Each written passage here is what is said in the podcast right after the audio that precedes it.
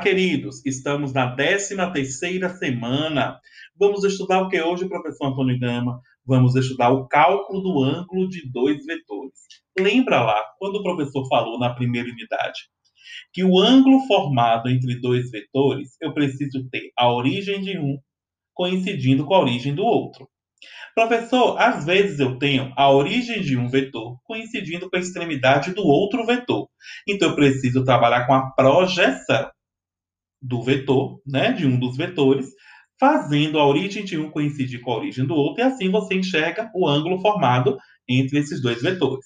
Porém, eu vou colocar para vocês uma linda fórmula para o cálculo do cosseno do ângulo formado, porque a partir do cosseno você vai concluir o ângulo em graus.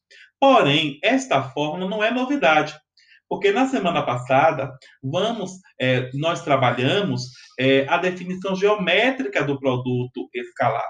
E é esta fórmula que nós iremos aplicar agora para calcular o ângulo formado entre dois vetores.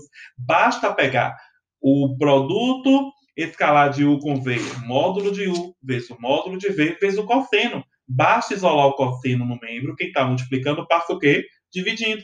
Então, não é uma outra fórmula, não é uma novidade. Ok, queridos? Então, fiquem tranquilos. Iremos trabalhar criteriosamente na nossa aula ao vivo. Tiraremos todas as dúvidas pertinentes em relação ao conteúdo. Cumpram direitinho toda a trilha do conhecimento. Ok? E um forte abraço.